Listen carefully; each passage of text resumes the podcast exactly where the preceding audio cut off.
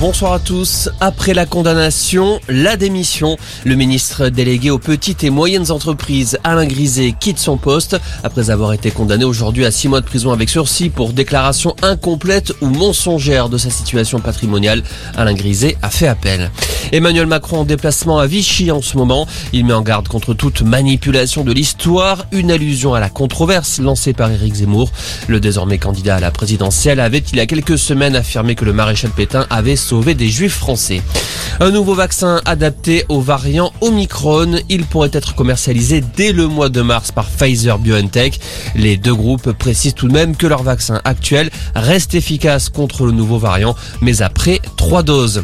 Pendant ce temps, la France interdit de danser dans les bars et les restaurants pendant quatre semaines et ce à partir de demain. La mesure vient compléter la fermeture des boîtes de nuit prévues jusqu'au 6 janvier. Le gouvernement promet aux patrons de discothèques des indemnisations conséquentes avec la prise en charge des coûts fixes. Un projet d'attentat au couteau déjoué par la DGSI.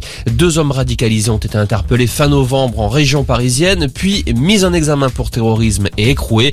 Ils prévoyaient de tuer des passants dans des lieux fréquentés d'ici Noël et de mourir en martyr.